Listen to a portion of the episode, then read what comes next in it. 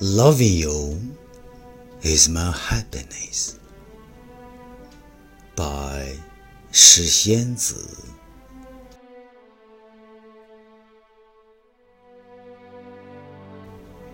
Loving you is my happiness.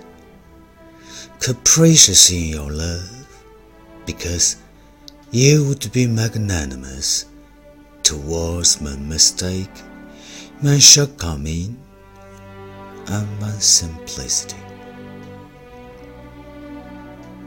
In your eyes, I am someone in need of love, someone who needs great care, someone who needs protection.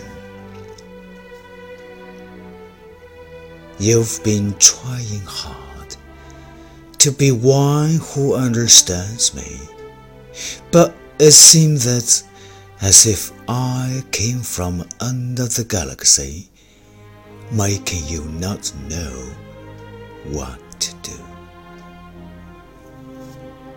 I have become fascinated by your gentle twittering my name in a place with or without me, murmuring by yourself.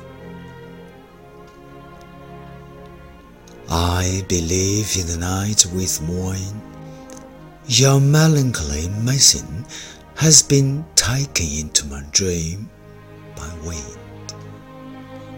If not, how could it be that your familiar voice still echoing in my ears when I wake up time and again?